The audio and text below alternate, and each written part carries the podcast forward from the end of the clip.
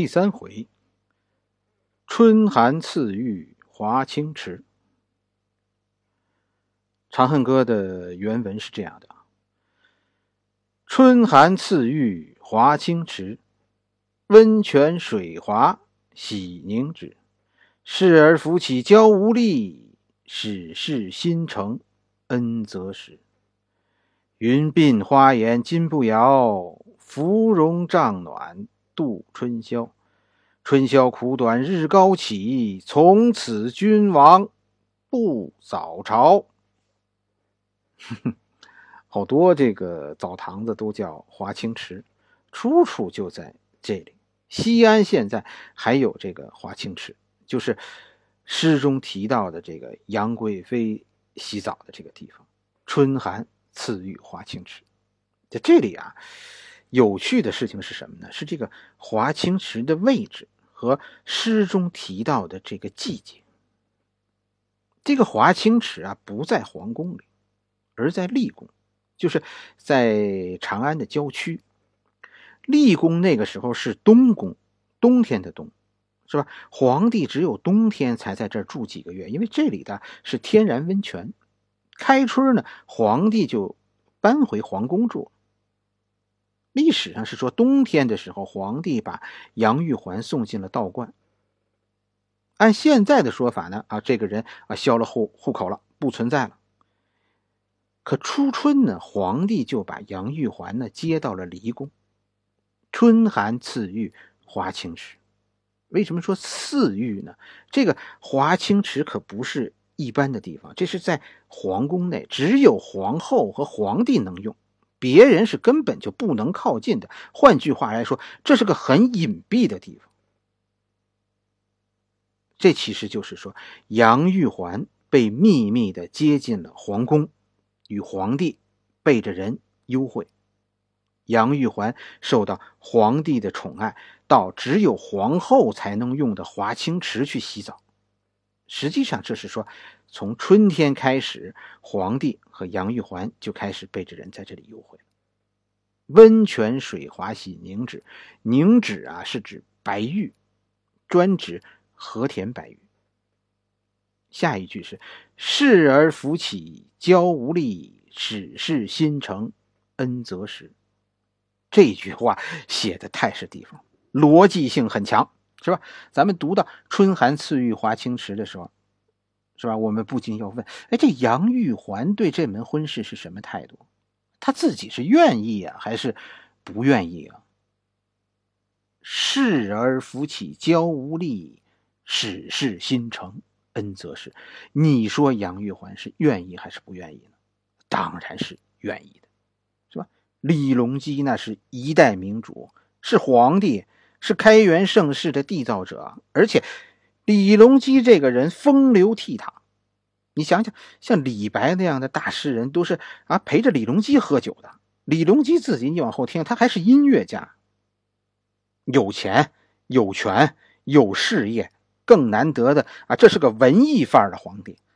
李隆基这应该是全民偶像，人见人爱的好夫君。而李茂呢，这是一个失去了靠山的皇十八子啊。这不能比这个，那杨玉环就那么势利，哎，那你可别忘了，杨玉环结识寿王也是奔着攀高枝去的，感情，感情这个东西，其实在那个年代啊是奢侈品。云鬓花颜金步摇，芙蓉帐暖度春宵。云鬓就是唐朝皇宫中的。那个女人将要将那个头发向上隆起那个样子，你看那个呃古代画卷中《仕女图》就是那个样子，那个就叫云鬓。杨玉环，别忘了，她此时的身份是道姑啊，她应该梳那种道士头，是不是小抓阄那样的道士头？但到了皇宫，这就不管了。杨玉环云鬓了，花颜就是彩妆，是吧？唐朝的时候，中国就开始有彩妆了擦胭脂抹粉了。你说这道姑现在就已经完全是贵妇的样子。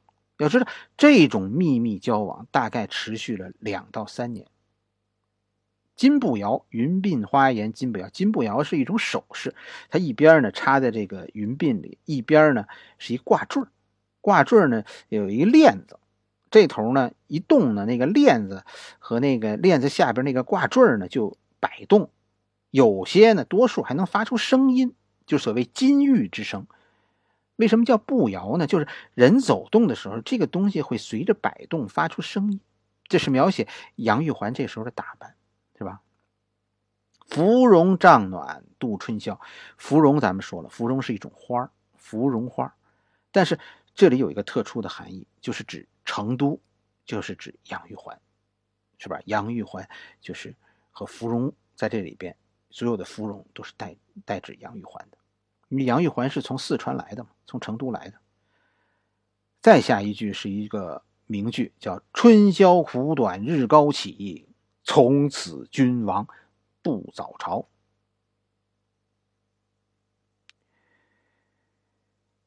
这几句啊，实际上都是讲杨玉环入宫的过程，讲了杨玉环入宫的过程，是吧？就说，呃，西安的这个皇宫实际上是分成好几个部分。华清池所在的是东宫，是吧？离宫就是东宫，皇帝只有冬天才在这儿。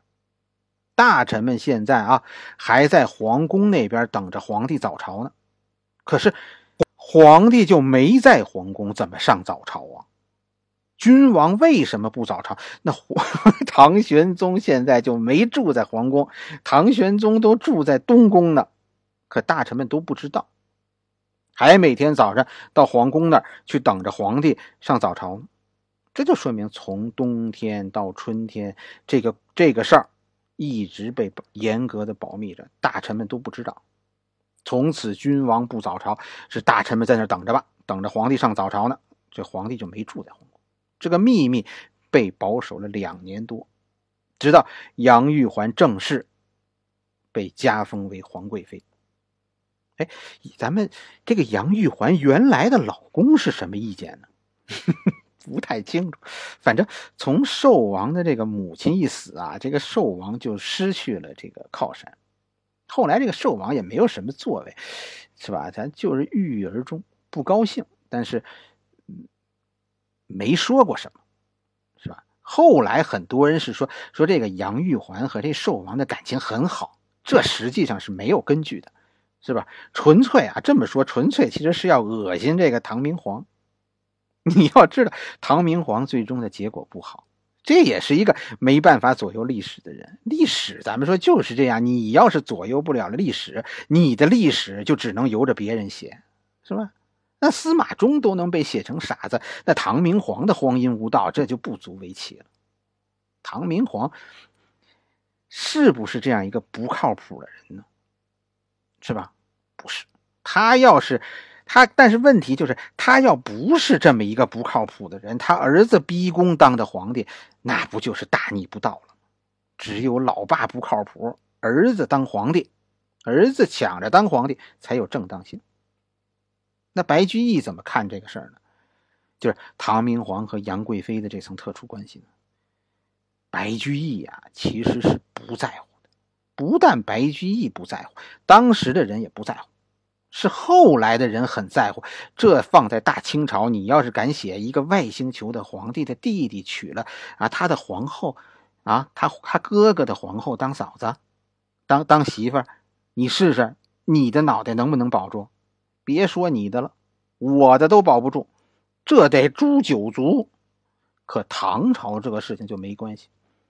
毕竟我们说啊，唐朝实际上是呃规划匈奴人、规划的这个呃突厥人建立的朝代，这不是一个很纯粹的汉族朝代，所以在文化上虽然是主体上是汉族文化，但在生活习惯上，实际上我跟你说，这异域风俗很强。我们不应该指责这种所谓的乱伦。是吧？虽然用今天的看法，我们觉得这很难接受，但在当时，是不是按照这个匈奴人的风俗，这没什么，这很正常。武则天，你查查，你查查那个武则天，她算谁的老婆？当女皇啊，也是没办法，要不然死后啊都不知道埋在谁的坟里。这就是一个读历史的问题。我们怎么看待古人的对错的问题？你不能用今天的观点去评价古人，是吧？给古人戴帽子，这个是啊，剥削阶级的坏人啊，这个是农民阶级的好人，是吧？这样评价古人，你最终会陷入混乱，搞不清楚这个历史的潮流。哎，怎么那么多好人都被历史淘汰了呢？那么多胜出的，怎么最后都是坏人呢？难道命运就是坏人当道吗？不是这样。你看历史，不能用今天的眼光去评价那些古人，不能用今天的道德，更不能给。更不能简单的给古人戴帽子。我们看历史，习惯于用善良来评价一个人。这个世界最终胜利的都是善良。